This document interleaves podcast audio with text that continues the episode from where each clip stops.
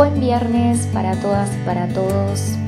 Estoy muy feliz de los resultados que estoy teniendo con lo que es el programa Seres Suficiente, un programa online que estoy grabando en estas semanas para acompañarte a que puedas conectar cada vez más contigo mediante meditaciones guiadas y herramientas prácticas y sencillas que puedes poner en práctica en tu día a día y comprobar, como siempre digo, con tu propia experiencia de que todo esto que comparto tiene una cuota de verdad.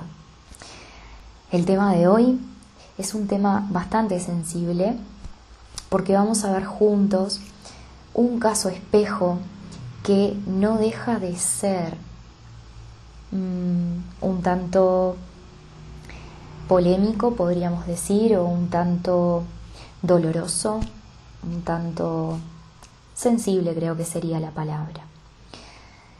El caso espejo que vamos a ver hoy es no perdono la mentira. Y como siempre, desde el abordaje de los espejos, lo que podemos empezar diciendo es lo siguiente, ¿para qué la vida me pone en una situación donde me mienten y me duele?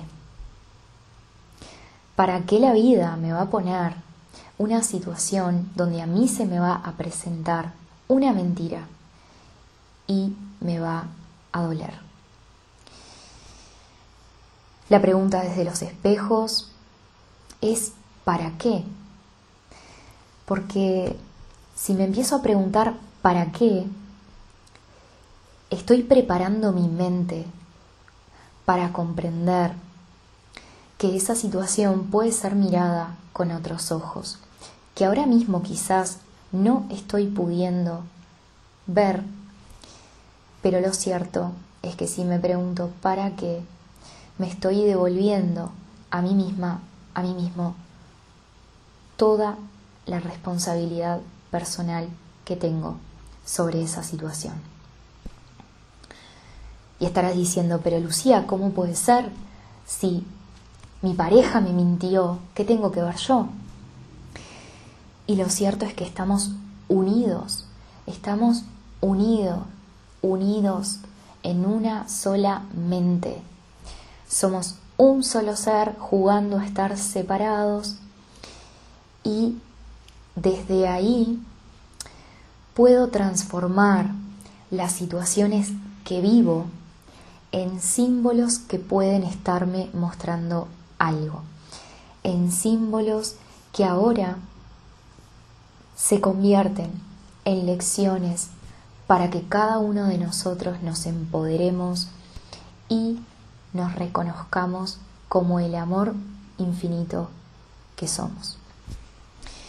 Vamos a ver a continuación cuáles pueden ser las posibles causas que pueden estar generando este escenario en nuestra vida.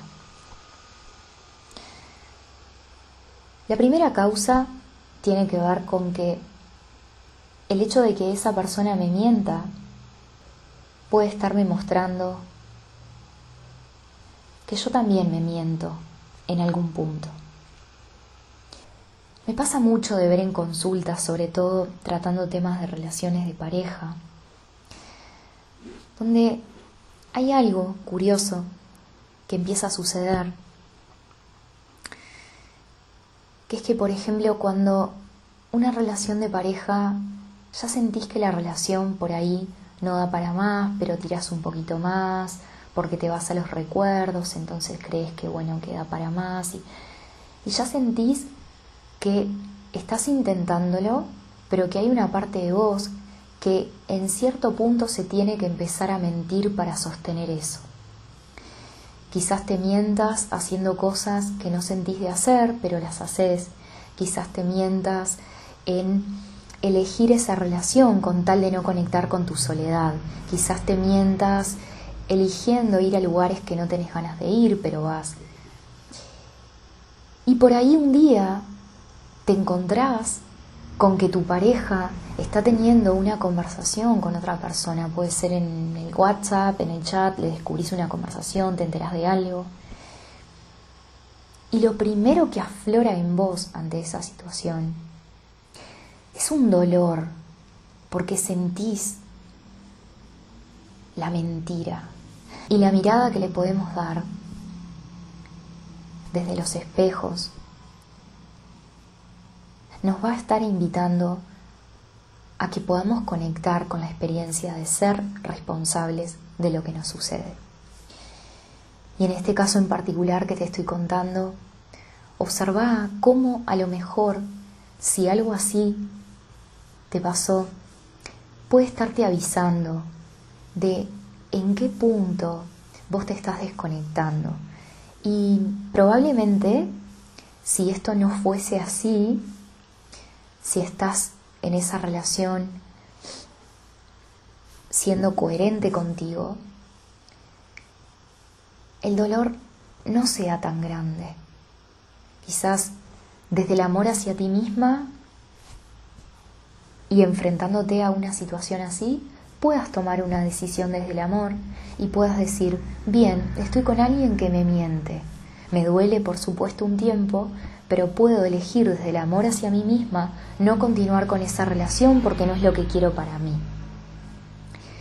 Pero cuando yo me estoy mintiendo a mí misma o a mí mismo, se me hace más difícil porque mi ego, la parte de mi mente que cree que el otro me hace cosas, va a estar sosteniendo un resentimiento que no puedo soltar. Y ese dolor es el dolor más grande. Ese dolor es el que me lleva a conectar con el hecho de no poder perdonar la mentira. Porque estoy creyendo en mi mente en la separación, en que hay un otro que me hace algo, cuando en realidad es imposible. Porque todo me lo estoy haciendo a mí mismo. Y las emociones son un regalo que sirven para orientarnos de hasta, de hasta qué punto nos estamos dejando de escuchar. ¿Significa esto que siempre sea así? Te estarás preguntando. ¿Es esto cierto? ¿Siempre es así? No, por supuesto que no. Cuando estoy compartiéndote esto en este momento, vos fíjate cómo te vas sintiendo con esta información. Porque si algo se mueve en vos, esta información está resonando contigo. La verdad siempre la vas a saber vos. Lo que hago es acompañarte y compartir. Otra cosa que sucede, otra de las posibles causas que pueden estarte generando este escenario en tu vida, y lo he observado por ahí en consulta, es que las personas que habitualmente tienen dificultades en no perdonar una mentira, comparten un denominador común.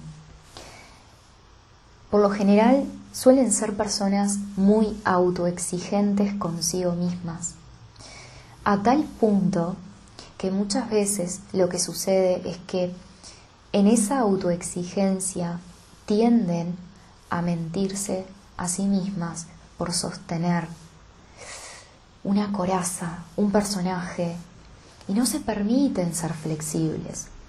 Entonces, se les presenta en, tu, en su vida un escenario donde lo que les está aportando es de cuán inflexibles son y el aprendizaje consiste en comenzar a ser un poco más flexibles consigo mismos.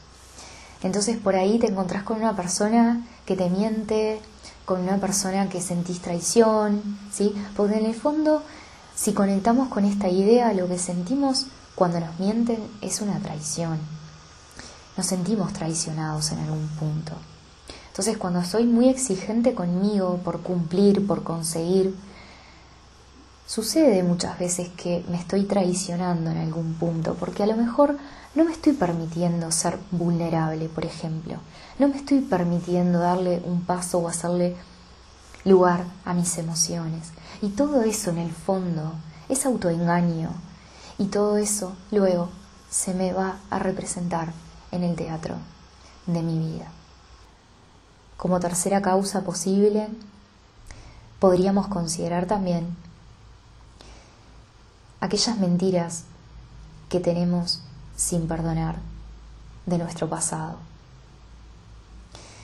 Recordemos que muchas de las escenas se nos vuelven a repetir, porque lo que repetimos en el fondo es la historia pasada. Elegimos sostener en nuestra mente una historia que se alimenta de resentimientos, de juicios que aún sostenemos en nuestra mente. Todo esto lo hacemos de manera inconsciente, por supuesto, pero lo cierto es que nuestros juicios y nuestros resentimientos le dan vida a nuestros escenarios, a nuestras situaciones. Quizás en este tercer punto podrías preguntarte si aún sentís que hay alguna mentira sin perdonar. Si aún sentís que hay una traición que todavía tiene vida en tu interior. Conecta con toda esta información, procesala de a poco, fíjate cómo te sentís con esto que te comparto.